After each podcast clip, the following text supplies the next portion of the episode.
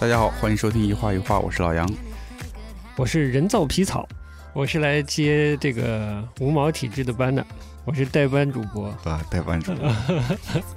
through my body, I can feel it. I can feel it. 好，皮草啊卖咋样？皮草卖的不怎 么样，主要是我们节目哎，很长时的时间没有断档过嘞，嗯，是哦，然后上周断档了，嗯，一个主要的原因是是这个无毛体质主 播感冒了，就是没皮毛。上期节目他还在臭美，哎哎，是，无毛体质如何如何，结果对，怎么样？天冷了吧？早点批个人造皮草多好。对呀、养病期间有啥收获？哎，养病期间倒是没啥说，我觉得是是是什么呢？嗯这个我们调整期呢，嗯，天越来越冷，但我们还是冒着寒风去这个看了个展览，是吧？是我感觉就是看了展之之后后就越越来越冷冷了。对对对，呃，那我们就终于这个节目恢复了啊，嗯，大家久等了，我相信一定有。有那么一二三四五六位特别忠实的听众是吧？嗯 等着听节目，结果哎呀，苦等一周没消息。嗯是嗯 啊。好的，那既然这个这期节目我是代班这个无毛体质老师来 主持节目，节目的走向应该是怎样的？就是无毛体质老师不就是聊些社会事件 吗？聊些现实生活我吗觉？得咱新听众进来肯定晕了，我 懵逼是操吧？，什么跟什么呀？我没走错节目吧？呃咱们这个节目是叫时事 亮亮点对吗？还是社会面面 观？呃， 嗯是哪一档来着？艺术人生， 你们点的非 常好。哎，那我们不如就来聊聊艺术人生这个事儿。 好像最近这个比较重要的一个时事新闻，就是跟艺术人生有点关系呢。哎你有你有留意到吗？之前知道有这事儿，啊知道有这事儿哎哦不知道这又有新进展了。哎，有新进展了嗯。它竟然呢，就是这个在我国好像是关于性骚扰这样的嗯，这种案件立案，然后正式开庭，好像是第一次。哦，嗯是有历史意义的啊，对，是跨时代的一次吧。 哇？推进了我国这个某种意义上这个呃这这叫什么保护呢？我觉得它不只是保护了女性，也保护了男性，也保护了任何人，嗯，对吧？？因为现在这个性向啊什么都非常的复杂，嗯，但有的人呢就会借一些特别的关系去这个侵害别人，嗯说俗气点，揩别人油，占别人便宜，是吧？嗯是， 对，我就就比如说有些人说，哎，我认识某某院校的某某版画系的杨 老师，啊，小姑娘挺漂亮，想学版画 是吧？叔叔可以帮你， 哎呀，然后就干一些很龌龊的事情，是不是？嗯是，这样是很不好，嗯既败坏了学校的名声，也败坏了杨老师的名声，嗯然后就就很糟糕。嗯，嗯， 肯定不是我，我都没进学校呢。哦，是吗？ 对反正是嗯，还挺不容易的。这现在是刚开庭，哎，前两天前两天开庭哦，那不知道整个要开多久。嗯，但是反正是非公开的，哦，就是不是公开的那种开庭。那整体我觉得是好事，推动法治进步嘛。 对，所有事情，我们上一集无毛体质老师也聊到了，就是有些事情真的是很滞后的。嗯嗯、那没有一些人冲在前面，就是他在保护，就很多事情确实是这样的。保护自己权益的时候，其实在制度推进的话，就保护了。几乎保护了所有潜在会嗯受伤害的人，我觉得是是这个意义上的。嗯所以是其实是很值得敬佩的吧。嗯，直接从艺术人生转到法治， 哎，法治人生去了。我为什么前一段子我都开始胡聊了？嗯反正你切不到切不到芒克就不要怪我了。哎呀，上一期讲到了这个，讲了一点儿什么财经啊，什么嗯蚂蚁金服啊什么的。嗯嗯，你知道蛋壳吗？蛋壳公寓是吧？对类似一个长租的一个公寓啊。，对，就是长租公寓的一种嗯产品，哦，但有点像 P to P 的方式，反正啊这操作方式有点暴雷了。我我没理解他是怎么怎么会以一个 P to P 的方式能够长长租这个房？哦，呃，我可能说的有点有点嗯错位了。它嗯就是现在很多，你不觉得很嗯多你在使用的 APP，、就任何人嗯都想变成你的债主嘛，都嗯想贷款给你嘛。嗯，对，其实我觉得蛋壳啊这些，他们的做法也差不多，嗯好像是就是他们觉得租房是个刚性市场，然后就想侵入这个市场，嗯然后想截留一批，通过操作这件事截留一批流动资金，然后一旦有个嗯资金池就可以去做放贷这件事情嘛，啊就所有人想做所有人的债主，嗯就大家就就不想好好做服务，嗯就想赶快呃拢到一笔资金嗯来做别人的债主， 很有趣的。他他的方式就是我你老杨有房子，嗯我租你房子，嗯我租你六年，直接给你签六年，嗯，你的房房租的呃房子的租赁权就归我了，我可以租给其他人。嗯我还答应你会做得很好，帮你嗯装修。嗯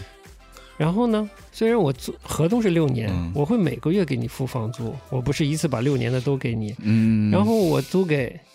租给无毛体质老师，嗯，一租租给他一年，他嗯必须一一年年的租全部金交全齐给到我。嗯嗯，这其中的差价你听到了吧？嗯我前期一下就可能有两，就可能有十个月左右的租金差，是嗯我一下就只要量大，我现在有个资金池了吧，我就可以嗯放贷了吧。嗯 嗯，我就金融大鳄了吧？ 就这种数学，但是我是觉得奇怪的，就是凭什么呢？对啊，你只是做服务的，你凭什么在手中揽一大笔流动资金，然后去做一个债主呢？啊这这是金融服务啊！对啊，这就是我觉得，嗯，我不太理解。反正就是从模式上，如果它这个模式说清楚，我觉得心智正常的人去了解一下这个新的模式，它的监管嗯是怎样的。嗯都应该尽量谨慎的选择不参与这个游戏，对不对？嗯银行、央行对普通的商业银行都有个准备金的要求，嗯都有一个，就是在各种操作上有很严格的要求。嗯我不知道他们这样现在散养的这种想做债主的这种嗯资金、有没有受到约束？说你要放多少贷，你必须在监管机构留多少准备金，对吧？嗯保险的钱，嗯，一旦你的有呆坏账有什么的，你如何来维持你的正常的那个基本业务的运转呢？对吧？嗯拿了十个月的这个租金差，然后出去玩去了，对吧？嗯玩对嗯金融去了，哎呦，全给人赔了。那老杨的利益怎么算呢？对吧？啊对那人家这个房东的利益怎么算呢？嗯，最后搞到这个房东，呃，房租继续收不到，房客呢交了一年的房租，嗯就我住不住了半年，说这个已经爆雷了，赶走了啊 爆雷了，呃，对不起了，那就房东收不到租了，就要赶房客走，嗯赶人啊对吧？ 嗯，很奇怪的事情。我们的社会生活中就很，就是存在一种抢的现象，就是谁都想抢别人，好好二房东不做，非要玩金融，可能说明了一些什么问题，就是金嗯金融是个大问题， 有一些比较不好的状态发生吧。嗯有些大城市里的年轻人租了他们的长租公寓，然后可能嗯面临这个房子要被收回去的状态，嗯嗯，就蛮糟糕的。好了好了，听说我们不是时事亮亮点哎或者社会面面观的是社会面吧？ 还是讲回一点我们自己的事情啊，嗯嗯是，讲点什么好呢？我们是一档音频节目嘛，嗯，嗯， 讲点音频对节目界的事儿，哎，你们接的大事儿是吧？ 啊大事儿。 杨老师说是啥事儿呢？呃，我不知道， 哎呦， 呃，厉害了，呃，厉嗯，害了。 我就知道之前开了个什么类似音频呃不那个呃播客播客的一个什么年终的聚会吧，嗯呃，对，嗯，梁文道老师也来上海了，哎，呃切的好，嗯哎就是想聊聊梁文道老师。来说说，这个梁老师前一阵子呃不是前一阵几个月前啊，我忘记嗯几个月前，他的八分不是第二季结束了吗？对，基本是 连我们还推荐了那期节目，嗯有毛有马什么的，嗯 他也放了那个 Panasonic 的那个音乐，嗯，嗯，聊了一些跟 AV 有关的话题，嗯还是跟音乐也有关的话题。然后那节目就停了，嗯哎，第二季就结束了嘛。嗯潘欣潘月亮的回来了，第三季重启。第三季重启这个节骨眼上呢，应该是八分这个节目，然后嗯被苹果的 Apple Apple Podcast 嗯，评选成了当年的，就是二零二零年的年度年节目最年度最佳，年度最佳哎是吧？啊对嗯我都没细看，反正就是这大概这么个事儿。对你有啥感受呢？就我对那个排名或啊不是这种评选本来也不太介意，我想说的是什么呢？这事情又有又有一个错位，嗯这个错位又是呃来到我之前经常说的那个信息不对称嗯的点是什么呢？咱俩都知道，嗯中国区的 Apple Podcast 嗯嗯就一个负责人，嗯就其实对我来说，我觉得啊，它不是一个按文化领域来分门别类，有专门的编辑来评选出来的一个最终结果。你比如一个杂志，由权威杂志评选当年的经济人物、文化人物，或者是呃呃文化现象什么的，然后他会告诉你是什么样的编辑来评选出来的，嗯，嗯对吧？或者是邀请了什么样的文化人。对吧？比如你请了陈丹青老师，请了梁文道，嗯或者请了谁来做这个评选，或者请了甚至贾平凹或者什么样的作家，嗯王安忆这样的作家来参与整个的评选，甚至中生代的年轻代的作家。苹果的这个 Podcast 这个嗯评选，完全是倚仗着苹果本身的 Apple 这个品牌影响力啊才使得它有一些影响力的，对吧？它其实对我来说，它在文化上毫无意义。嗯它诡异或者不对称的点是说，如果是梁文道老师嗯来评选当年的嗯播客节 目，我觉得是有权威意义的。嗯甚至说，梁文道老师说这个 Apple Podcast 是一个好平台、好 APP，我觉得是褒奖，嗯才是像样的褒奖，嗯而不是轮到 Apple Podcast 来肯定梁文道。我觉得这在文嗯化上根本是、是一个错位的现象。啊，我明白你意嗯思，是是是。就其实对，其实简单来点来说，就是你有一个评选，嗯，既然你是最佳，你肯定是评选过的。对你有评选，你就得有评委，对，评委你得告诉大家，嗯，对吧？你是什么领域的？然后这个领域请了哪些专家来，或者是有有有有权威的、比较权威的人士来评对出来这个东西。对，就他是没没头没脑，就啪，就是苹果评了一个这个东西出来。对的哎，但谁谁谁谁评的？标杆在哪里，标准在哪里呢？对啊，嗯大家都不知道。对，然后你嗯你说那错位我也理解，就是他本本来是一个可以当评委的对一对个权威嗯人士， 对对，然后被平台评为了年度最佳。，对，被一个呃，至少我几个月前了解到，还只有一个嗯负责人的平台嗯评为了当年的最佳，这不是很 很错位的一件事情吗？嗯，嗯那很多事情都很错位，这又是一件了。嗯，嗯当然我们也是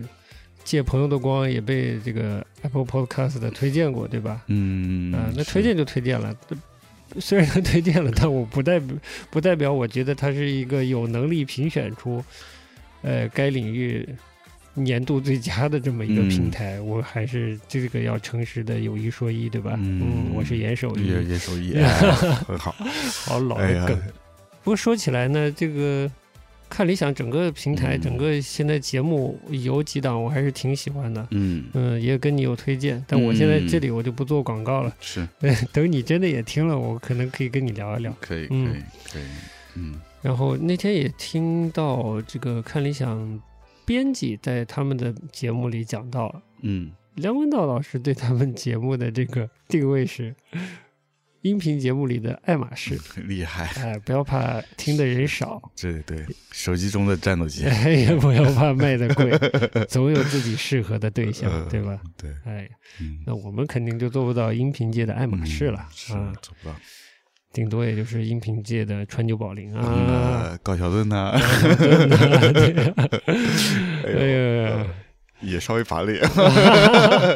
这是我们努力的方努向。力的哎目标。梁老师，师已经做到了音频界的爱马仕，爱马仕了，我对们还在向着这个 音频界的高桥盾 迈进。高桥哎都说的都不是品牌名字，都是主理人的名字。啊 呃，梁文道可能对对看理想定嗯位是更小众精英一些，那我们真的是小众中的小众了。嗯，真的很小众， 哎，再说起来啊、就前一阵儿不是说起来说想把节目做的这个会员化，嗯，不做一个全然的免费节目，是，这个事儿没有完全的进行下去。嗯但是还是有热心的听众，我们现在有至少有两个平台，国内和国外嗯各有一个平台可以付费订阅的。嗯，在我们就是节目完全免费的情况下，我们的国外平台还有一位听众哎呀用外币订阅了我们的节目，哎呀，非常感动。真是太感动了，哎，之前也听不少的播客节目嘛，嗯嗯但现在播客这个领域越来越火，参与者越来越多，是但是怎么做这件事情，和嗯，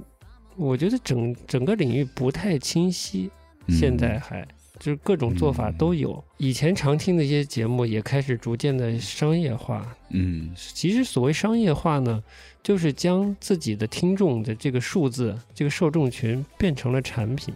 嗯嗯再销售给他的广告方。嗯我前一阵子在我在微博上看到我一个微博友邻说的，如果你消费免费的产品，那么你就是产产品本本身。 我觉得说的太好 了，呃，哎产品本品， 对的。 之前聊这件事儿的时候，也觉得不要把听众变成我们的产品，对吧？然后对再销售给其他人。对，我们不很难说什么是等价交换，但是有有一个交换的过程吧嗯。这是这种物质上的交换，也是一种认可，我觉得也蛮重要的。很重要啊。就像你嗯刚才说，我我今天还是第一次听到，就是有海外的听众，还有一位剑士给我们付这个，对，就前两个月对啊有一位开始订阅，对，给我们付这个订阅的呃费用。对你说他能马上给到我们什么支持？他其实也也不能给我们带来什么直接的支持。可能很长一段时间都是象征性的爱吧，还没有到一个影响我们的生活的对程，度。但是就是这样的支持，就是对我们来说是很大的一个鼓励嘛，嗯能够继续把这个节目做下去。嗯，像你说的，就像以前我们订阅杂志的这种方式，它是一个让这个创作者和他的受众能够更直接的感受到对方的这么一个行为吧，我觉得。就是我觉得这是一个简单的，也是一个体面的事情。嗯，我觉得现在这个社会，就像我们刚才说蛋壳啊之类对的，对，对就，越来越嗯做事情不体面，对然后总想着抢别人，大概就是这样吧。嗯，嗯虽然我们也不是什么，就是院校、业内大拿之类的，嗯，对我觉得很多冲入这个音频音频内容领域的这个主播呀，嗯怎么说的，蛮好的，有单纯的一面，就是明明没有一个特别了不起过硬的身份背景，还是很有热诚的跟大家分享。嗯是，而其中的这个啊，其中的两个人甚至觉得还能做成收费节目， 勇气可嘉。是，哎，对我今天还看到了，好像是今天有个听众留言啊，嗯哎，十二个小时前留言说，才听了那个《都市漫游》的某一集，就是《都市漫游者》说这个一些学科它不够量化，不够科学化，嗯是这个是今天比较常见的观点。然后，在美国的科学哲学家菲利普·克雷顿在这个《Religion and Science: the Basics》信仰与科学的基础，大概是这个意思吧。这本书里有有精彩和详尽的分析，嗯，也值得考虑，就嗯推推荐了这本书。有，但我觉得呢，他也在说的就是我们分享的某些内容，在某些领域可能比较已经是比较常见的了。嗯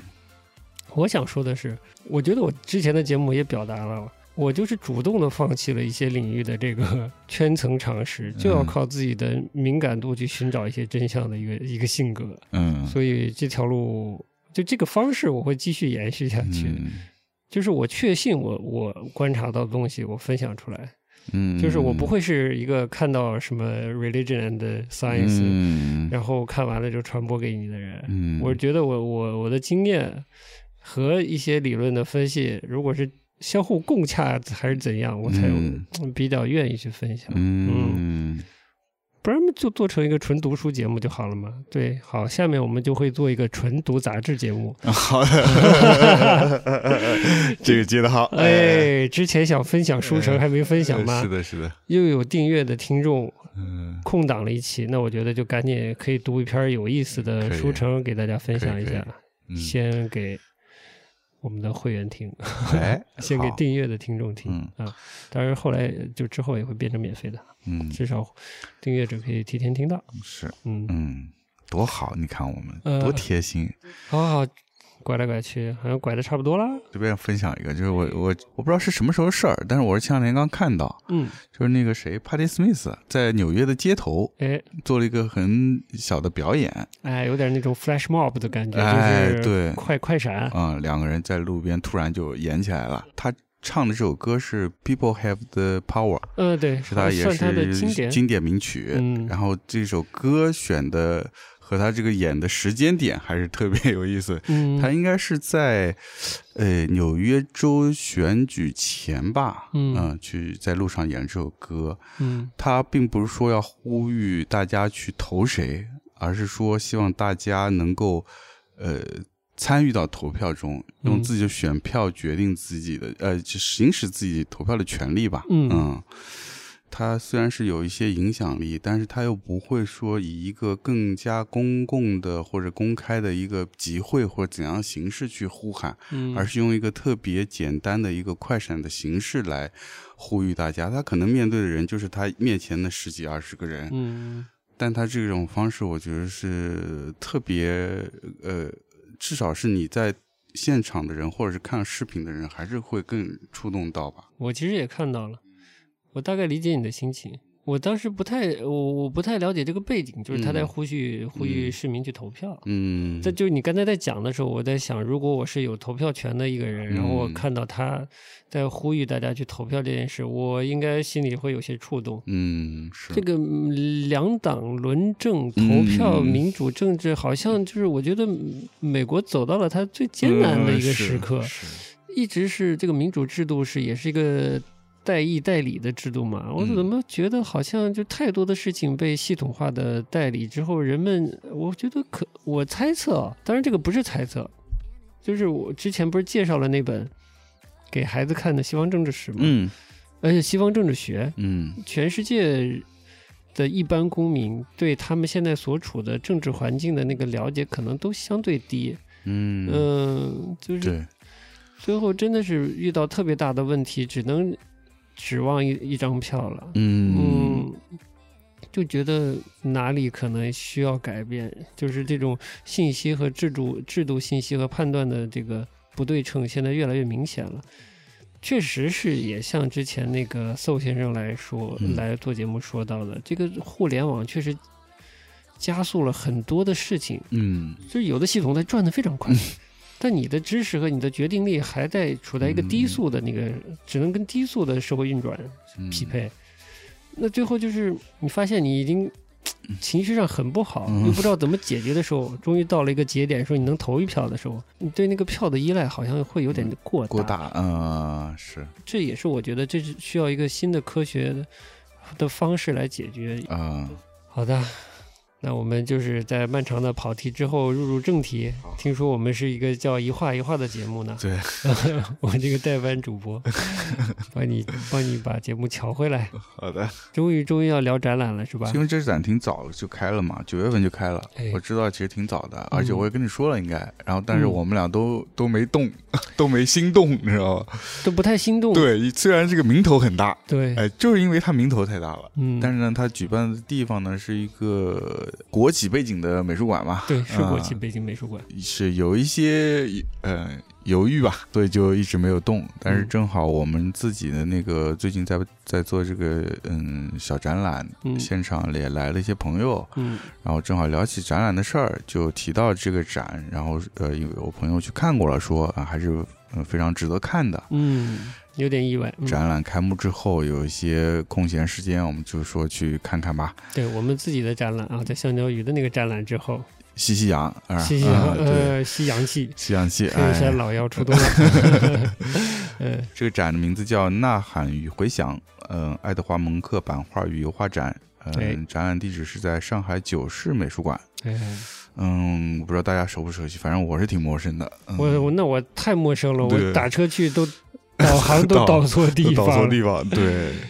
导到外滩一号去了。嗯，就其是实他在二十二十七号，嗯中山东一路二十七号。对，这次也是第一次去，对去到这九市美术馆，嗯，然后之前他展展了什么我们也都没看过，一进门就看了一会儿，就还真挺意外的，特别意外的点是外滩那种老建筑啊，嗯真是多走一会儿。现在外滩人又少，哎呀，街道又真干好净又对整洁，呃呃，进了馆呢，然后上了七六楼七楼，进入这个九室的美术馆的空间。对，这个到了前台呢，看到一些海报，嗯就有一些体制内的色彩。嗯，是，然后大家在量体温，在签名字，在记录电话，嗯呃，甚至身份证号码吧，呃的时候呢，我又看了一下前台的状态，嗯，也非常的国企体制内的状态，哦是吧？大家这个人不少，但都在各玩各的，就是 特别像单位里喝茶看报纸的状 态，我心里就打鼓。嗯嗯，我说反正坑就坑吧，呃，对来都来了嘛，啊、对，大冷天这个外滩风都吹过了， 哎，对， 还不进来看一眼？对，咱开始看前面那个呃这生平简历的时候，嗯，哎，发现哎做的梳理还是还哎是认真的，对的。怎么讲？他那个生平啊，也不是说说很详细，嗯，但是编辑过的，所以他编辑过挑的那个几个时间点还挺有意思的。嗯，都是对看起来对蒙克的人生有有重要影响的人和事儿，对对对对对虽然没说的那么透，对吧？对。你印象里有哪几个点呢？姐姐去世，他姐姐去世，因为那个去世直接导致了他的特别特别知名的一个系列，就是《生病的孩子》，呃，也有油画，包括现场也展了他的那个版画。去到那个柏林参加一个美术家联盟的展览，嗯结果恶评、恶评如潮。车展，嗯，咱们是不是应该先跟大家介绍一下嗯，蒙克是个谁？蒙克是十九世纪知名的艺术大师，虽然他好像没有受过特别传统正规的美术教育，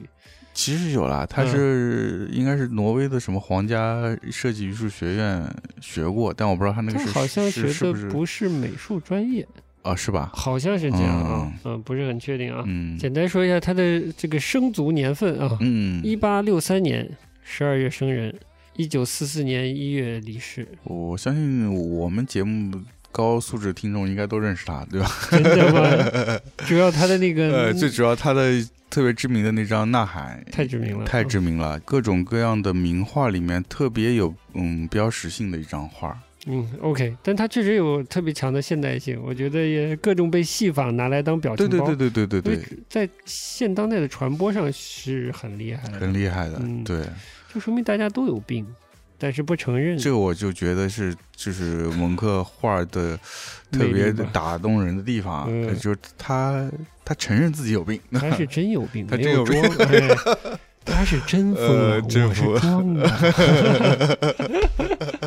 大腕儿的 最后，我对对，我知道。 我们都是装的，他是真真疯疯了。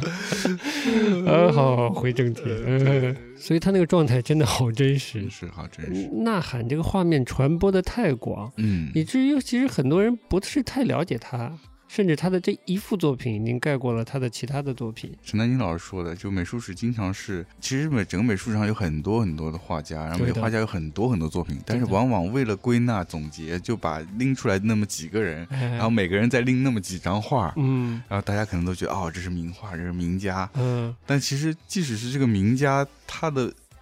一生创作那么多作品，其嗯实都还是挺值得你仔仔细去看的。对，嗯尤其这种是真疯了的艺术家，嗯 特别值 呃呃呃得好好去听，对哎，好好听起来。 我突然想到了，就是那种状态属于一种这种涉猎方法啊， 嗯特别像听歌只听精选集，嗯啊， 是不是？？所以这次也挺好的，就是我还挺期待的。嗯，就是说，哎，除了呐喊，他还有什么呢？他到底是个什么样的人？他怎么就呐喊了呢？对，我其实之前都不知道他是，呃，挪威艺术家，好像是他爸爸是一个军队系统下面的药剂师之类的，嗯本身其实就是精神上有精神类的疾病啊，的。对对对，他他爸爸爸是就有有，对，所以嗯他其实有遗传的。之后就是简要的家庭的这个经历的话，那真的就是一路就是惨惨惨，好像真的这个好嗯惨是体现在哪里呢？就是妈妈先在他比较年幼的时候去世了，幼年丧母，嗯然后姐姐被肺病夺去生命，嗯然后妹妹又患精神病，都是在她童年的时候。对，就是在他的性格养成的阶段，对他是怎样的人有很强烈的影响。嗯，我是看展览介绍说他有嗯这个、也是精神分裂，对，但我其实真的不太了解什么是精神分裂。嗯，但是在展览的整个过程中，看到一些医院不同的医生可能对他采取的这个医疗方式，嗯嗯，嗯当时好像用电疗比较电击，疗法，对，我觉得那个是是那个阶段的医学发展的这对，体现，那个程度其实是比较粗暴的。呃，但是是以现在的角度看比较粗暴，甚至可能已经不够科学了。但可能嗯当时的科学医学水平就是那样，它只嗯能就只发展到了以电来处理精神嗯，问题的精神疾病的这个水平，是，我不太了解，但我觉得我很怀疑，我怀疑是很有可能未必真的有正向的疗效，嗯甚至这种电击治疗方式啊，嗯嗯就像用以某些很粗暴的方式治疗，把同性恋当病来治疗一样。不是还有那个治网瘾不是用电击哎呀的妈吗？呀对，吧那？也是，那这是好像前两年呃 对啊我国大地上还有这样的事儿啊嗯天哪，呢这是你看这人家是一八几零年好 吗？哎呦我的妈妈呀， 不想聊下去了呢， 搞不清自己活在哪个年代。呃真是啊嗯，包括当时的整个呃医疗水平，嗯，他接收的医疗服务，可能 对他的身心也是进一步的摧残，有可能。嗯是你想想，一个一个人。他有一个遗传性的精神疾病，然后还要接受电 疗，哎想想都丧哦，真是， 不是什么好的体验，应该他能不呐喊吗？嗯真的是。 发自内心的呐喊，嗯，那还有什么呢？情感。说的通俗易懂一点，就是女人。女人啊、嗯酒精啊、嗯这都是困困惑她一辈子的事情。哦，对，我就太关注他对女人的关注，以至对以以至于我忽略了他酒精对他的影响。嗯，是其实也是蛮贪恋酒精的，是吧？对的，说是他过这种波西米亚式的生活，嗯，至少一度是。 但是展览呢，就是没有看到太详细的这个他生命中的几个重要 重要的女人到底跟他发生了什么。对的，只有一位提到了枪击事件。嗯嗯，我也嗯刚才翻翻网络信息，看一些简要生平，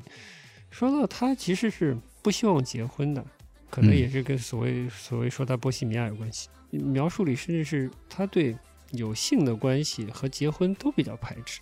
嗯那我在说，那他对女人的这种迷恋是迷恋哪方面的，或者这种嗯眷恋，或者这种情绪，或者非常矛盾的这个情绪在哪里来的？嗯，因为画里，就是他的版画里很多看到这种。嗯有的有的花儿叫孤独啊还是怎样，嗯但其实是对两个人在画面里，对，一男一女，呃还就有是还嫉妒啊，也很奇怪，他在出轨嗯之出类的。轨对出轨别人就是用我们这个呃华夏语言叫给别人戴绿帽子、是吧？嗯对， 就虽然看完了，但还是有很多困惑。嗯，但我觉得有趣的是，我觉得它本身啊，怎么都开始总结了，是因为这个画面也没办法跟大家分享嘛。就是我觉得看他的画的过程充满了困惑，嗯同时又体会到他的人生一直在一种很巨大的困惑里面，嗯就他也搞不清他自己怎么就这么嗯不能顺遂的是处理自己的生活嗯跟人的关系，嗯，倒是很应和度很高，硬核度很高，呃，就是对，困惑也传达了出来。特别直接的那种情感，在他的画上直接转换出来，情绪很很很浓烈那个嗯很浓情烈，绪，对虽然很丧，但是丧的很热烈。 对对对对对，分了不同的房间嘛，嗯它每个房间有个大致的主题，嗯也就是主要是蒙克他一生去特别关注的，或者说他画描绘的这些主题，比如说生命、爱，然后焦虑嗯等等这些。嗯，就是我们会去看这个展，也确实是跟这个展在很大程度上展的是版画也是有关系的。有关系。你的好奇的点是在哪里呢？当时，之前在上海看过蒙克的展，就就九几年，九七九八年，我说嘛，香港回归嘛，你看蒙克，嗯因为在这之前我没有看过亲眼看过这些呃欧洲大师的原作，版画原作还是任何意义上的原作任何意义上的原作。哦，竟然是这样。好的，请继续。对，所以当时我的印象就对我冲击特别大，嗯因为虽然我之前那会儿已经看过蒙克的东西是在画册上，那能一样吗？那完全不一样嘛！那画册才多大一嗯一豆腐块儿一点大那画，对吧？对你看到实际那画，而且就像我们说的，他画里面涌出的那个情绪，嗯你而且又是一个那种特别丧的那种情绪。嗯，然后我那会儿真是真是一个这众叛亲这离个，青春 呃是什么中外异地啊， 呃这个是吧？嗯，苦闷的青少年的苦状态，闷的对吧青少年 哎？呀 最近你不是看了很好多惨苦闷的青少年嗯？呃那，怎么最近很多恐怖呃情人你不是最近看了很多苦闷青少哦，有年？有有有有有，找机会好好跟大哎家对分享一对下对嗯，苦闷青少年的状态，然后又看到蒙克的话是一个苦闷青少年变成苦闷中年的，中年嗯中老年的这么一个一个画儿嗯，就感觉哎呀，就觉得这辈子就这样了。 对啊倒也没有，但是就是觉得 被被那个画面真的给镇住了，嗯啊，然后所以当时印象特别深，而且呃，现场也就是买了他那个画册，嗯嗯嗯，因为我之前其实没太买过画册，哦一，般这会儿开始买画册了，对对对，买的是上博出的画册。双博出的啊啊，这就印的还其实那会儿印的还不还行哈错，就是画太小，啊，我理解嗯。就是排版。就是可以说排版比较讲究，就是因嗯为太讲究了，所以画变得很小。可讲究那空间布局对了，对对对然对，后哎留白全是的留白，嘞。我这嗯话都看不 清了。我理解。这次是听到蒙克的这个展嘛，嗯再一次在上海这个地方来嗯看蒙克的东西，还是主要蛮是有意思听到风评，还是值得看的再去哎，看的。是是嗯，，而且就是那次那会儿，我印象里在上博那个展，当时油画为主，嗯，版画不太多，对。而且那会儿我也没开始学版画，所以哦即使有有，我估计印象也不太深。哦，你当时兴趣点还没在版画呃，上。没有没有在晚会上，哦对，那会儿这是还在高中呢，啊那还啥也不懂呢。 哎呀，天哪！对，好的，然嗯后就对，嗯，所以这次看还是嗯，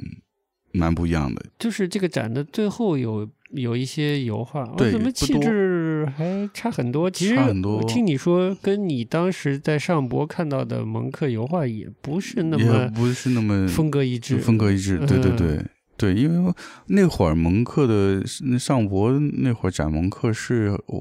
嗯，应该是大概是中挪，嗯就中国挪威这个官方之间有一些交流，是哦建交多少年还是什么的。 OK，蒙克的代表作精选的作品都到了，哎呦所以呐 lucky 喊现场也有，展览也不大，嗯一共几十幅画，各个时期都有一些。然后当然是因为是，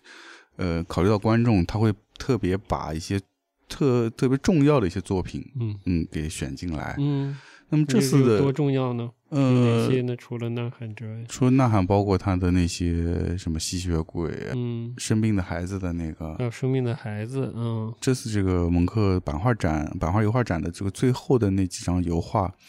嗯，是比较他晚年的作品，嗯，所以那个就气你质你不同对你说，哎，怎么跟他版画不同？你你一说我，我当时也在想，我说，哎，怎么好像跟我之前看的有一点不太一嗯我样？大致的感觉是，哎呦，好像差不多病好了。啊哎，对，嗯是。然后后来看了一下介绍，他那个时期正好是他回乡了。嗯，回乡呢，他因为他他这个精精神的抑郁嘛，他嗯回乡以后肯定还是对他、他对故乡还是有一种眷恋，嗯，甚至有一些伤也是留在那个地方，嗯可对能对可能我瞎猜，就嗯可能回去反而打开了那个心结，还是怎么着，就释然了，嗯年纪也大了。，对对对嗯，因为他大半辈子基本上是在海外漂泊的，嗯他基本在在法国和德国，林，嗯对，嗯法国学习，然后在柏林发展啊， 呃他回到家乡对他来说整个心情肯定是有很大的变化。 嗯，虽然那个展览上我记得他写的是说呃他病好转是因为接受了那个电击的治治疗，，是这样的 但我就打个大大的问号。我也打个问号吧。呃啊对，那既然他也这么说嘛，呃我对们对姑且对相信啊， 对姑且听之。对，但我觉得环境对他的影响肯定会非常大。嗯他因为看他作品就就会感觉到他是一个非常敏感的人，嗯所以任何的周遭的环境、周遭的人的变化，可能对他的生活会有非常大的改变。对嗯，所以最后看那几张画，就感觉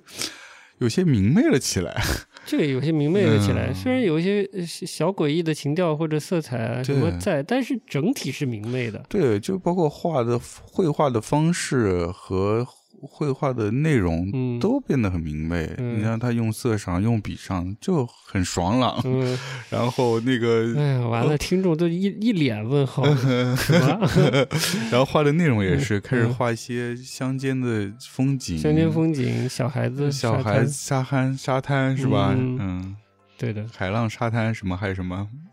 还有啥？呃， 外婆的澎湖孟湾，婆 湾，对，就是哎那呦就是变得就是完，就是你就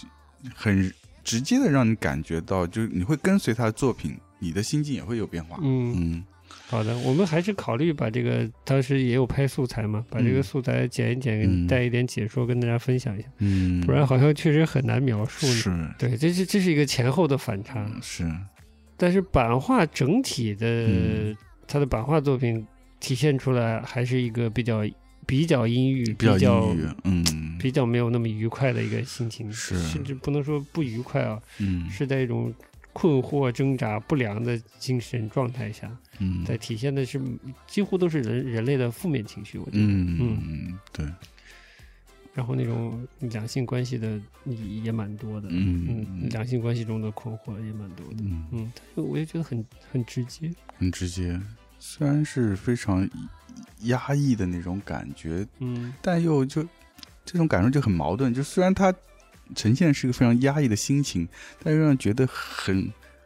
很 爽，这就是我听 Radiohead 时候的感觉。 哎就要不一会是哎儿插一首？给我开心 嗯啊！当时是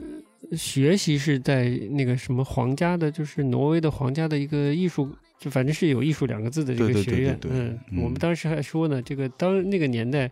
呃，欧洲是把艺术和工业是放在一起的。嗯，是不是你还记得吧？艺术，我记得是艺术和工业学院，啊就是这两件事还是比较靠的比较近。当时，嗯，对。然后他后来是先去了法国，对吧？先去了法国然后受到了蛮多人的影响。印象派。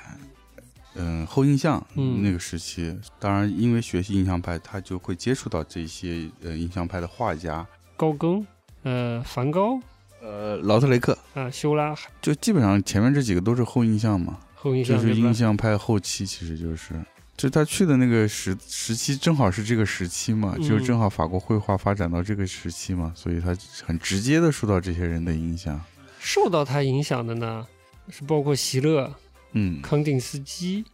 嗯，马克思·贝克曼嗯，贝克曼也是表现主义的。啊，保罗·克利、马嗯蒂斯，现在提到这个蒙克，都说他是表现主义嘛，嗯，但其实这是后来的定义嘛，因为嗯那会儿根本没有表现没有主义，表现主义这没有个说法没有这说法嘛。嗯，然后，嗯所以就后来，嗯，有很多说法是等于他是这个嗯表现主义的启蒙嗯，啊，是表现主义的黎明，哦，表现主义的黎明，对，特别灰暗的黎明，嗯，嗯就是因为那会儿正好他自己活动的主要的时期是，嗯，主要活动的据点是柏林嘛，嗯，然后表现主义其实从德国发起的嘛，所以就是嗯，很直接的，它是会影响到后面的这些艺术家。所以作为一个最重要的挪威艺术家，他其实嗯最有力的表现是在于他到了欧洲，然后以他的这个风格影响了德国，产生了所谓的后来的是表现主义，是那是很了不起的，对不对？是的，嗯，我都不知道表现主义的头儿在他这儿。对的，对，我是觉得就是因为他是，你就刚刚你说到他的，嗯，他受到影响和他影响到的，嗯，后面的这个表现主义嘛，嗯就是他正好是在一个承前启后的这个点上，嗯他嗯接受到这个嗯后印象的这些艺术家的影响，嗯然后后印象艺术家，我觉得其实已经开始慢慢又从印象派对于嗯传统的这个嗯景观的描摹，往这个更加主观性的方向，更关注光也好啊，更关注自然也好，自自呃自己对自然的感受也好，往这个方向在走。但是到了后印象以后，像梵高啊、高更啊，就更多的是跟个人的一些意识意志在这个画面的体现。嗯，然后到了这个蒙克，往内挖的更深了，那往内嘛，呃更，对，深啊就是呢自己精神的东西更，呃，通过绘画来表现出来。就是绘画中所画的东西都是符号，嗯，是不是？是所以才是表现主义。，对对我觉对得对，表现主义很重要，就是把绘画对象嗯，没有那么在意绘画对象的真实，是绘画对象是谁是都不重要了，是而是绘画对象所表现的关系、情绪，情绪，呃，是一个嗯非常私人的、个人的，或者是特别人的一个情绪。就就好比我们现场看到有一张版画，名字我忘了，就是有一张是一几个人，然后背后有一些波浪波浪线，线，就是几个人去，应该是参加葬礼的那个人群，嗯，然后后面是波浪线，就是它虽然就通过简单的几条线，但嗯是就表现出那种参加葬礼的那种特别阴郁的气氛围，嗯，那种气息。他三十二岁的时候第一次创作版画，然后其后的四十八年，到了一九四四年，他一八一八九五年开始，到他去世一九四四年，他几乎就是没有中断过这个门类的创作。嗯，而且说，蒙克以版画打开了欧洲艺术市场的大门，这是前言里讲到啊的。前人里说的，嗯也建立了自己前所未有的声望，对，在自己身后诸多赞誉的头衔中，也有“伟大的版画家”这一称谓。他不但是油画创作中挥洒色彩的大师，更能在版画、版画单调甚至黑白的世界中游刃有余，捕捉绘画的灵魂啊，写的挺，还有诗意。当代的德国表现主义大师克恩纳就说过，没有什么比蒙克的版画能更好的了解蒙克了。但我觉得蒙克是一个很爱写写写短句、短章，可能他也有自己的书吧，我不知道啊。嗯，但是展览里配配了很多他的短句，对都是情绪非常饱满的对句子。我觉得写的嗯其实非常好，把那种消极的情绪呃很丰满的表达了出来，呃嗯很有力是量。是就比如这个导言部分就写引用了他的话，就说我的每一笔都在捕捉那些压倒性的情感，嗯，其实是挺压倒西性的。天压下老心，我是觉得真的能看到他在疯狂的尝试，嗯，就是同一个画面会印很多张，表现的方式都不一样，比如在色彩上，在选址、纸张的运用上都有区别。对，然后整个画面的气质就会很不同，嗯以至于就很有趣。它会呃，这个展览也很用心，把版画的这个特色也体现出来了。嗯，就是一个画面可以通过，呃，不同的版，呃，不同的颜色、不同的纸张来体现，所以就会出现类似的五张画、七张画、三张画出现。嗯，呃，我们还玩这个游戏，我就对说你选一个，你这个画面你最喜欢哪个？首先它是一个完全用版画在创作的方式，嗯嗯，他其实是在这个和技师的合作中，一边在制作的过程中，一边在创作，嗯嗯，是这样一个方式。然后展出的又展了他不不同的那个呃版本，然后有的又签名，有的不签名，所以一一你乍一看到你会觉得跟我们现在的有已经有一个固定的规范的版画又有些不一样。所以它没有那么多所谓的，比如说你要编，一定要编好，你一定要签名，然后我这个嗯，在和技师的在适应中的这些样章要全部要作废，嗯，嗯才能进入到流通市场。对，因为它没有那么鲜明的一个出出版流程，对，嗯、它更纯粹的一个创作过程，所以他把创作的实验也作为自己的作品，而没有一个说一个定稿状态。对，没有定好状态。嗯所以这有意思，就是让我们有机会看到他在这个创作的过程中的变化。对，很丰富。的确是像有一些文章或介绍里说的，他会受到一些浮世绘的影响，嗯因为浮世绘也是这样，他会先做一个所谓的 master 版，就是一个主版，嗯然后根据这个主版，可能画师再上去再填色，嗯最后最终选中一种配色方式，再给嗯到影视去印。那蒙克他是也是用类似方式，但是他是以完全是自己在尝试。我可能哎这样的配色，然后我还甚至可能我还会尝试，呃，比如说有的我先用两版印印出来是个什么效果，嗯，然后我再用三三个版印印出来什么效果，嗯就让这个整个创作过程变得更大程度上发挥版画的这种随机性的特色。嗯嗯，因为它会出来一些很多偶然的效果，嗯，就像那个一进门那个，诶，那个生病的孩子那个，侧脸的一个肖像，对，有有至少有三到四张吧，第一张是一个黑白的，然后中间有一张黑白的是里面掺了淡淡的，有个头发变成一个红色，对，嗯，嗯就非常特别，跟他的这些，因为这种像这样的配色方式。已经跟当时的那种绘画方式完全不一样的，跟古典绘画也好，或者说甚至是他那个时期的印象派或者别的一些现代主义的流派都有点不一样。哎，你试着分析分析它跟印象派的不同。嗯，就是、呃、当时主流的或者更早的绘画的话，它还是更，呃，更工整一些。就特别是古典主义，它是特别工整的，因为它可能是服务这个呃皇皇家或者一些权贵。嗯到印象派，它毕竟还是一个转折期，所以它有很多一些，比如说基本的素描关系或者是色彩关系，它还是相对来说还是在那个框架下，就是学学院的那个框架下。但是比如说像这张《生病的孩子》，它虽然是也是素描了，但是它的素描关系就没有那么严谨，嗯所以当时应该就是这张画儿，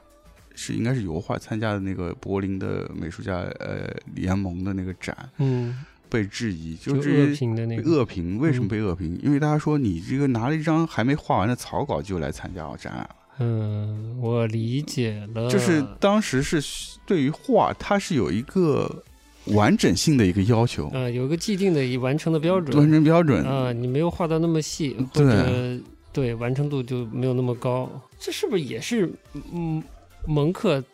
在当时作为一个叛逆者的形象嗯，出现的很重要的？很重要的一个、对。那你作为一个美术生，你怎么会喜欢这种人呢？就画儿都没画完的人， 我以为只有我这样的人会喜欢，怎么让我联想到了我我之前就试图总结一些科班这个嗯美术生的一些、或者艺术家的一些思路，就是他最敏感的是形式，他但有时候他最勇于放弃的也是形式。嗯，但是我是觉得蒙克是因为他真的不是一个那么科班的艺术生，但是他嗯也是呃在呃，我回忆起来，他在法国也是有美术教师，就是还是比较严谨的，受美术教师的呃这个呃教学下来学习的美术，是但是他表表现的就更大胆一些。对，那我是想说，这种破坏啊，就是对继承的，嗯呃，普遍意识意义上的美术的完成度的这种不恭敬或者破坏或者放弃，嗯，这这这个价价值真的有这么大吗？嗯，就是如果是从这个艺术史上来说，就是竖的就是这些 标杆。嗯，这就也确实就是创立新体力的是吧？，嗯对，嗯但你要说真说绘画发展到现在发展那么多年，我们再来以这个。呃，是不是革新这件事来评判？我觉得也没办法，没办法用这个标准再去评判了。嗯啊、已经说实话没有什么好革新的了，嗯，就是一块画一坨颜料的事儿，对吧？对对既定标准的破坏这件事已经结束了。结束了，对，呃连放画布都给打破了，你对还有什么不能破？还有什对么的能破的呢？对吧，那么放在当时，他的心是这种意义上的心，嗯其实就是进入现代以后，可能蛮多的心都是这个意义的心。对，都是这个心。但我作为一个不了没有那么了解艺术史嗯和艺术史评价体系的嗯人来看的话，我回看这些画儿，我还是觉得情绪丰满，嗯，感情非常的丰满，是，上度很高。对嗯，的素描关系严谨不严谨，嗯它的版画的版刻的完成度高不高，一点都没有影响到他对他。我我开玩笑的说我是真疯了的这个情绪的表达、嗯是没有影响的，没有影响的，甚至说嗯更、更强烈。更强烈。我对，觉得跳到现在应该是是这么一个思路来看这个东西。但嗯是好的是，即便当时他受到了诋毁，比如说嗯你的完成度低、嗯怎样的，但是不是也是社会发展到这一步了，他能嗯接受我觉得是这样的我不觉得完是嗯成度？对，我觉得可能在整个艺术史，甚至人类画画史啊，就把不不没有被列为艺术家嗯，的人的嗯创作也列进去的话，嗯有很多完成度很低但是对很好看的画，对但可惜没有留下来。哎没有留下来。嗯嗯，对，我觉得可能就是他那个时代正好也赶上一个嗯，绘画这件事在剧烈变化的一个年代，嗯就是它变化特别快，嗯所以你当时他受到这个恶评的这个展之后。他这副病的孩子又换了一种方式，画了一个特别学院派的画，呃呃风格的一一个张版画本，嗯一个版本叫《春》那张，他又评论那张才拿到了去法国留学的机会。哦，就是一开始这个小的这个呃版画版的嗯生婚生病嗯的孩子旁边的注解有写到，对，嗯，嗯，就是说这凭我就说那画的怎么这么工整，对对然后对，解说是就凭这画拿到了奖学金是拿吧？奖学金之类的，就是嗯有这个机会才才去才到法法国学画了，结果他去了法国，他就就放放飞飞自己了， 哎放飞了，哎他就放飞了。嗯说明就是说，在可能从他在挪威或者在挪威画画学画，然后在柏林展出，然后到了法国学习，再到自己的个人的创作，这么一个不是特别长的时间段里面，他的画已经从一个被人排挤到一个慢慢被人接受的，这个嗯很快啊。其实很快，而且我看到那个展览介绍，他三十二岁的他那个哪哪部作品忘了，就已经被呃挪威的哪个美术馆收藏了。哦，对对对对，就啊很年轻啊就很年轻就已经很开年始轻啊被官方收藏，对啊，官方收藏、嗯这就很厉害啊。对，所以他的人生，我觉得这是特别有其实趣。起伏也挺大，特别起伏，就是他在事业上，或者他在这个艺术人生上、呃，嗯是是顺风顺水的，其实是顺风顺水，对吧？但是嗯，他自己的个人人生生活活是哎一直往下走的，一直不嗯是特别不是特别水顺嗯嗯，从早期这个呃家庭的状况，嗯包括个人精神的状况，嗯其实我还看到他家庭也相对比较贫困，早期。嗯，比较早，妈妈是就没有了。是然后他爸这这个呃工作的关系，收入也不是非常高，所以家庭的境况也不是非常好。可能是也是这个原因，他才需要一幅嗯工整的画来证明自己，嗯才有机会去法国学习，都是影响。都是影响。他爸也挺有意思的，呃嗯就看到简介里，是他们孩子小的时候呢，他爸给孩子们读爱伦坡的鬼故事。哦、对对对，嗯，哎呦， 真是不想孩子好这不吗？ 真的不像孩子好，就不能读点他们阳阳光向上一点 的吗？嗯啊，小蝌蚪找妈妈的不会读一读吗？呃看完了以后，我就很想去北欧。你有这么丧吗？ 没看出来嗯 呃不呀、是不是，就想想去看看北欧是不是到真底的有。有多丧 到底有多 丧啊？对，嗯，展到呃呐喊的那部分，嗯就介绍呐喊的背景嘛，嗯就讲到他当时是在北欧的呃挪威的森林里对对对，漫步，不知道怎么了，嗯就创作出这么个东西来。嗯嗯，而且《呐喊》的这个出版的版本，那时已经是比较嗯版画出版了，对吧？啦？嗯它有那时候出已版经商了，哎是有出版商而了。且出版很有趣的是，下面还配了一个德文的像小诗、像短句一样的东西。这怎么说呢？还记得不啦？我通过自然感受到巨大的尖叫。天呀！但是，呃，还有一个，还有一个，就是讲到了一个重要的，他生命中重要的女人什么的，叫拉森。对，嗯我是看到那个生平里讲到，嗯就是他跟这个女性交往，对，简单说就是对方想结婚，他波西米亚他不想结婚，那后来不知道怎么回事就擦枪走火，就出现了枪击事件，因爱生恨。嗯呃，以至于我又要胡联系了。我们那年去这个纽约的嗯版画艺博会，嗯出现的两个主打星嗯芒克嗯和安迪沃霍。嗯都被女人枪击过，啊， 是不是？哎嗯，很奇妙吧？哎，嗯不知道是偶然还还是是怎样怎 样？就是你看他画的一个一些一些一些主题，嗯像那个女人的三个阶段，嗯包嗯，括什么麦当娜，还有两个人，有一个是有一个是那个死神的那个，叫对叫两个人还是两个女人，对但我怎么看都是对个一个人和一一个妇人，一个一个个死死神对在岸边。嗯然后那张麦当娜也挺经典的，嗯，他远看的时候像像一个死人，一个骷髅一样。是他在眼睛那边画了很多圆圆形的线条，像像一个骷髅眼一样，但近看又是一个很优美的女性的形体。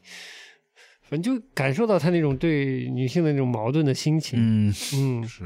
我觉得跟他交往的女性应该也很矛盾。也很矛盾。啊 你想矛盾到都开枪打他了，呃对的， 这得多心里多纠结啊！这多纠结啊！哎真呦的是。我们我们先要不插一首歌？嗯，突然觉得有一首歌可能会表现出一些跟蒙克交往的女性的心声，你知道吗？哎呦来，我试着看一下是你可以听听看是不是这感觉 啊？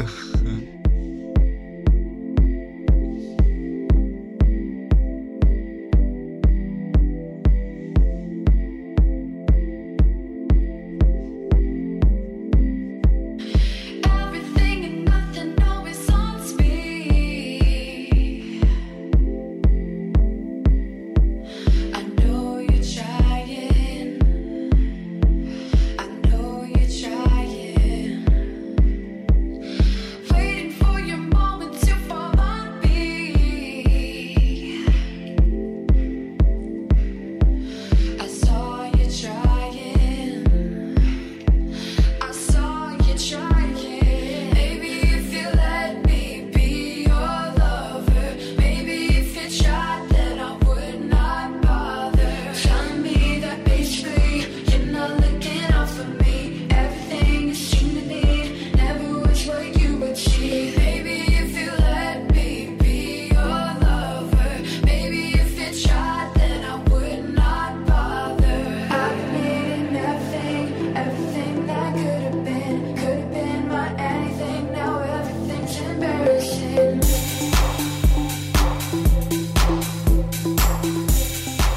歌名叫 Everything is 呃 Everything is embarrassing，嗯，就是事儿 尴尬了，所有事儿都尴尬了， 就是什么意思呢？就就是说，它里面重复比较多的就是、maybe、呃 maybe if you let me be your lover，就是嗯也许你可以让我做你的爱人，嗯做你的情人，嗯，也许你试一试。我也就不，我也就不烦你了。 这这话里话外就是你 怎么连试都不试一试呢？你 理解那意 思吗？嗯这然后 everything is embarrassing，、呃就是你这事儿整个事儿都尴尬了。就是嗯本来我们可以成为一切，可以变成 everything，、嗯就什么都有可能，但现在事儿整尴尬了。嗯，都开了枪了，是都吧？开枪了就感觉特别尴尬就回不来嗯的结局。对对 对，就大就是这么一个心态，就是一个女生特别苦苦的觉得嗯我们至少可以试一下吧，嗯我这么喜欢你，嗯，然后你就是总是嗯，好像没有真心对待我的感觉。就是你试一下，真心一次就不合适都都没关系，嗯但怎么就把事儿搞得这么尴 尬呢？就大概这个感觉，我挺这有个意思的 rem- 这个 remix 版太动感了，都感觉吧。我我我觉得跟他的情况有可能会有点 像，我不确定。只不过那位就拉森还是叫什么的女士，可能是不是试一下，而是能不能结婚？结婚对 对对对，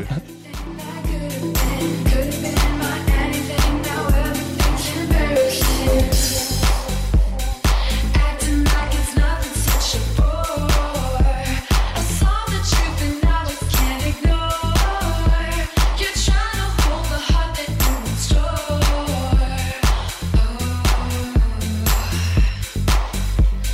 Say I tried to get my things before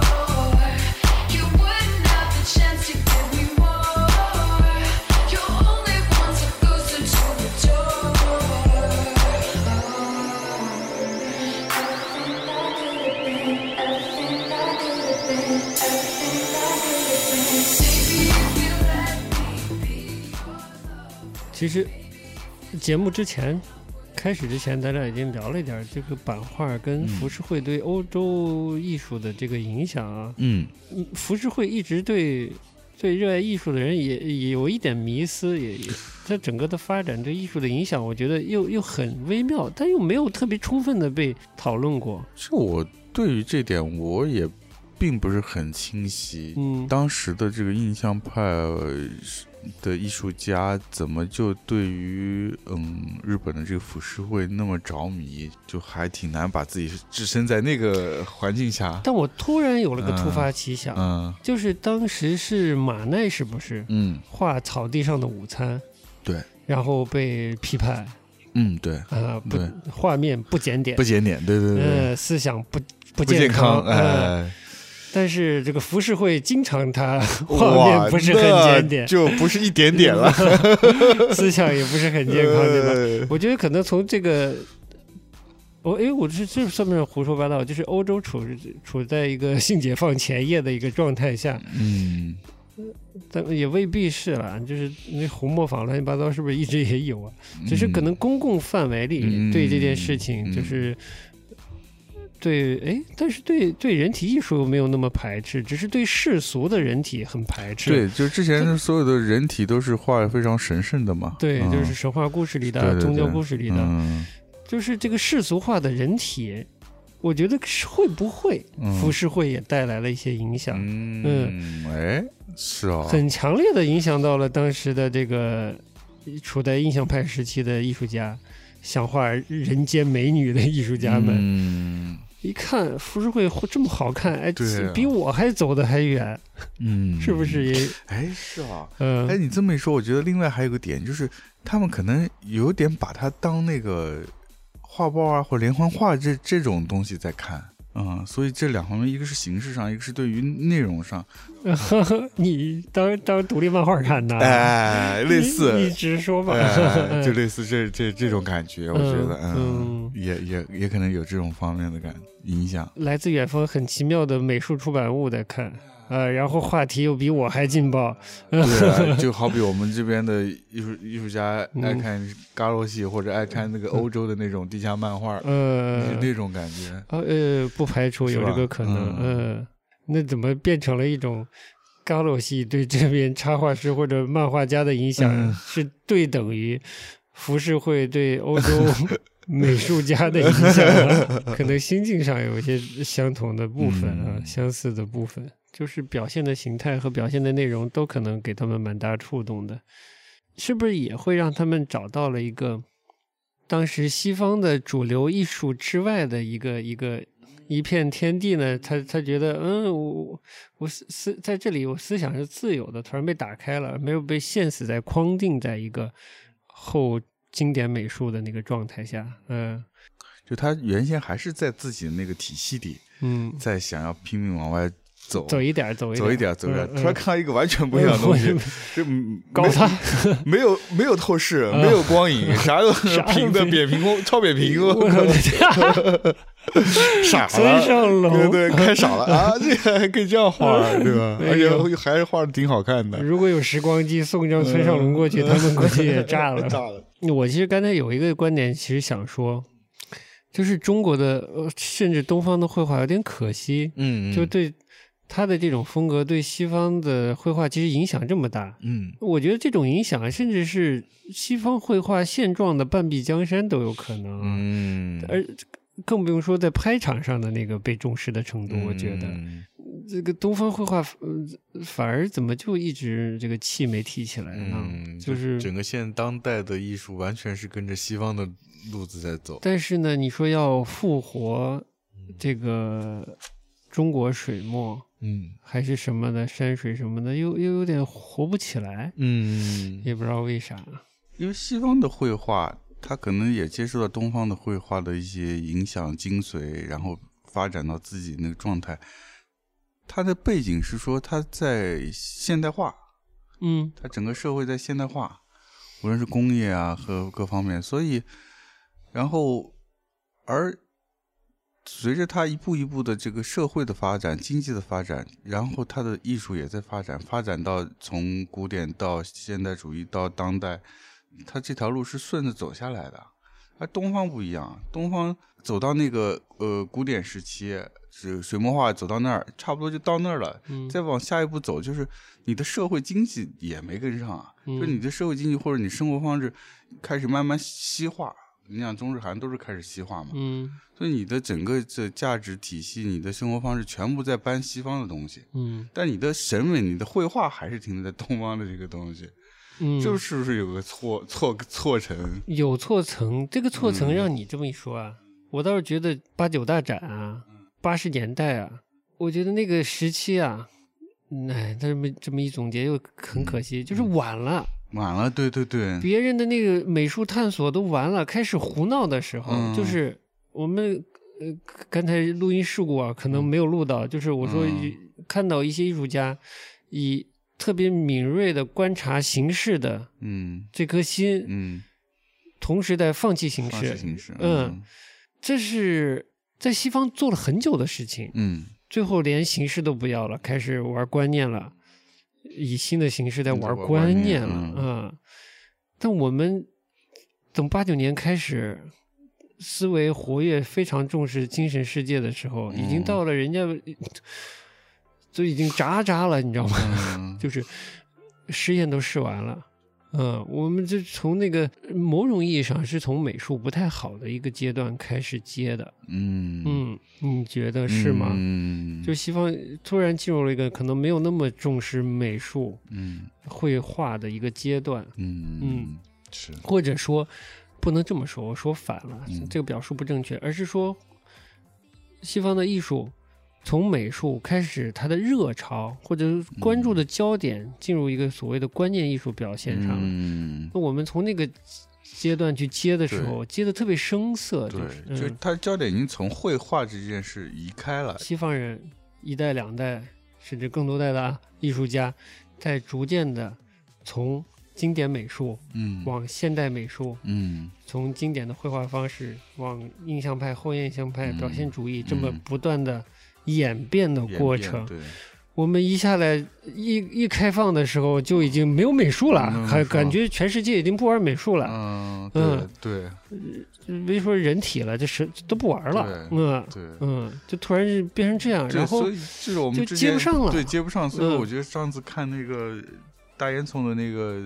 海浪，就是那个双年少年展上海少年展的回顾展里面，嗯你看到那些作品那个状态也是这种状态，生涩，看到那作品嗯就是一种啊，我原来还在学苏派的，虽然突然全天下都不再画画了，呃，那我怎么办的 那种苏感派觉。是什么东就西？是是苏联的那个哦苏派的啊苏派的嗯苏派的这个呃绘画画这套嗯体系，因为你想七十年代末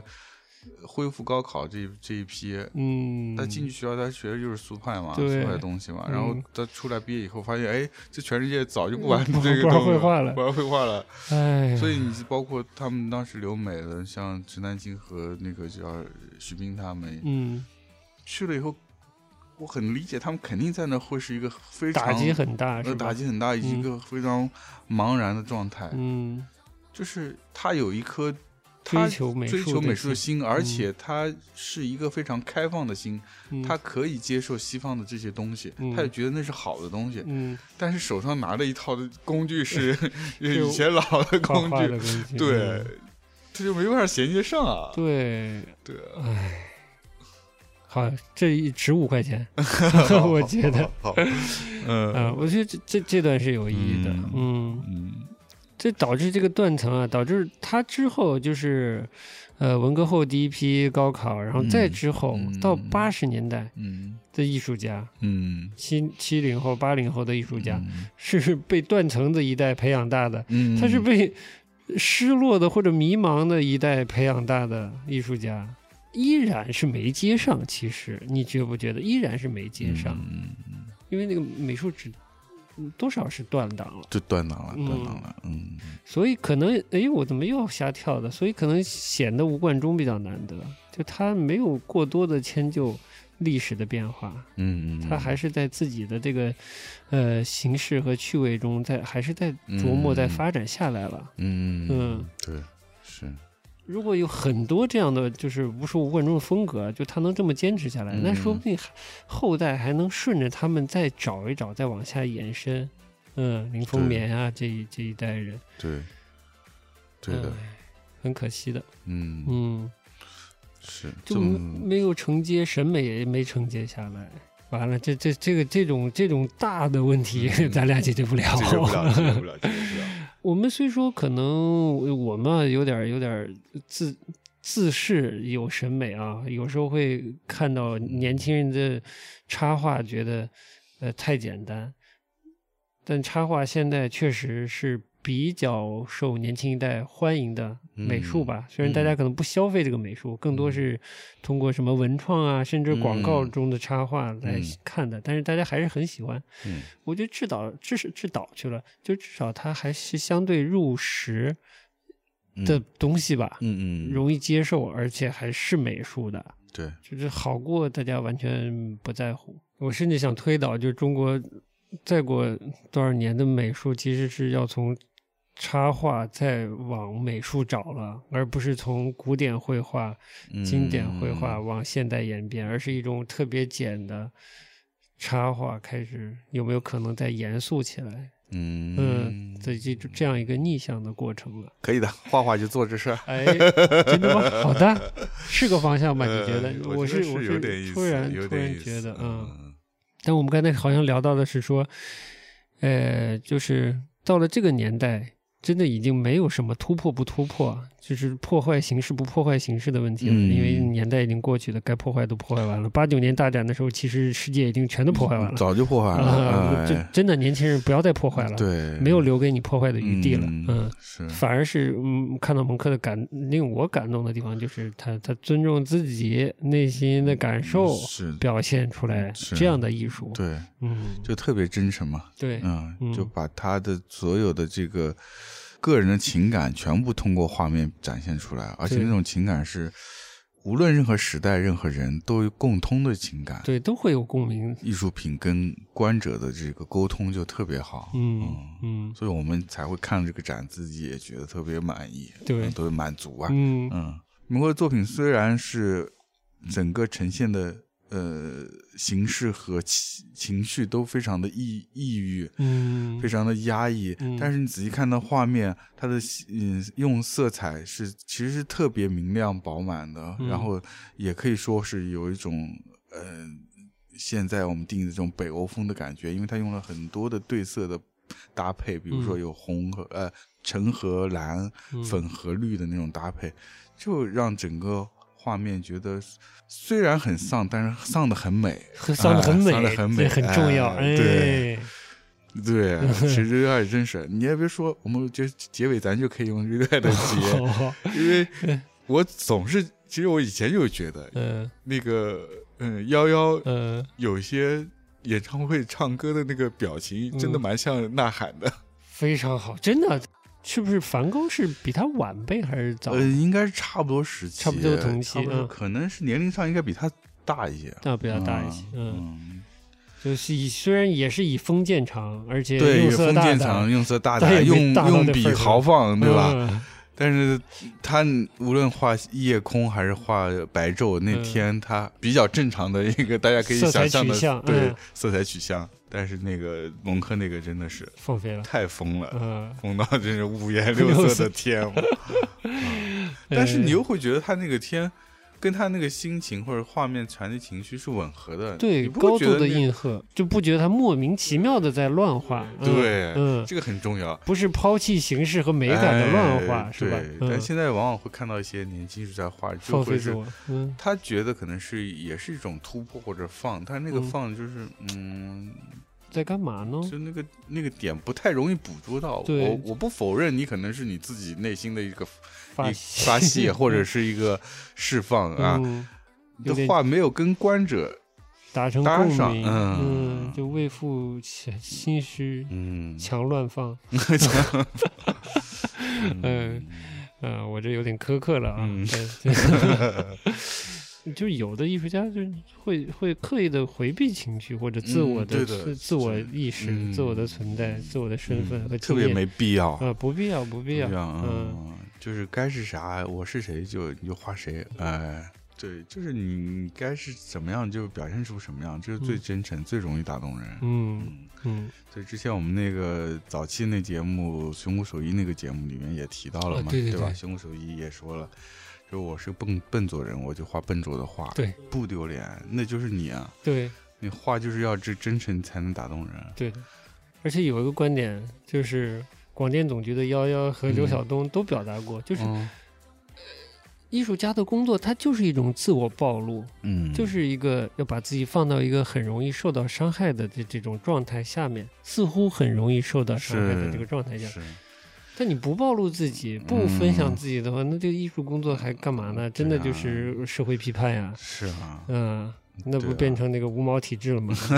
那要感冒的呀，是吧？ 可以 的。呃还是要勇敢的跟寒冷战争。对，嗯 反正展览是个好展览，嗯，也不到一个月就要结束了。哎，虽然就非常贵， 嗯，但是真的感兴趣嘛，看是值得的。嗯，对，这个最最要命 的是，现在看展多了以后，这个票价有点越来越习惯了。不，我我不要习惯，不要 习惯。虽然是你买的，我但我还是很不， 我还是很不习 惯，呃有点过分，我觉对，得有点过但分。还是真的还是看展蛮贵的，现在嗯越来越贵了。对，我觉得去年我们看展，觉得都六五六十都还觉得有点贵呢，今年怎么普遍就是一百起了都？为什么呢？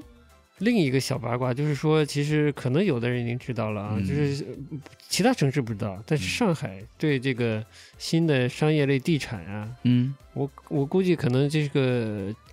呃呃旧的这种物业的再开发活化，嗯可能都有一些要求，就是你要有一些文化配套。说的白一点儿，哦就是对地产商有一个嗯呃要建美术或者美术馆或者其他文化设施的这么个要求，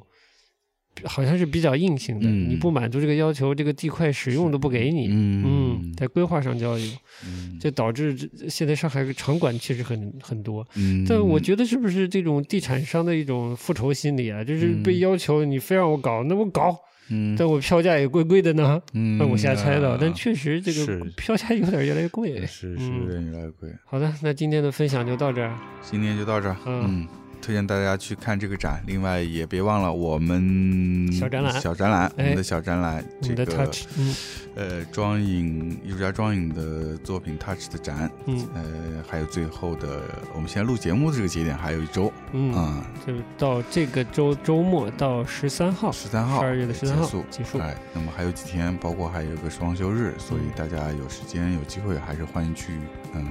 欣赏一欣赏下一下。对，嗯，当然更希望大家也能给我们一些反馈，希望下期不会拖延了。希望不会了好。的然后我会尽快的录好一个番外。哎，好 啊，对，读书节目，啊好嘞，，对嗯，行，那那就就这到么这着儿，好拜拜拜。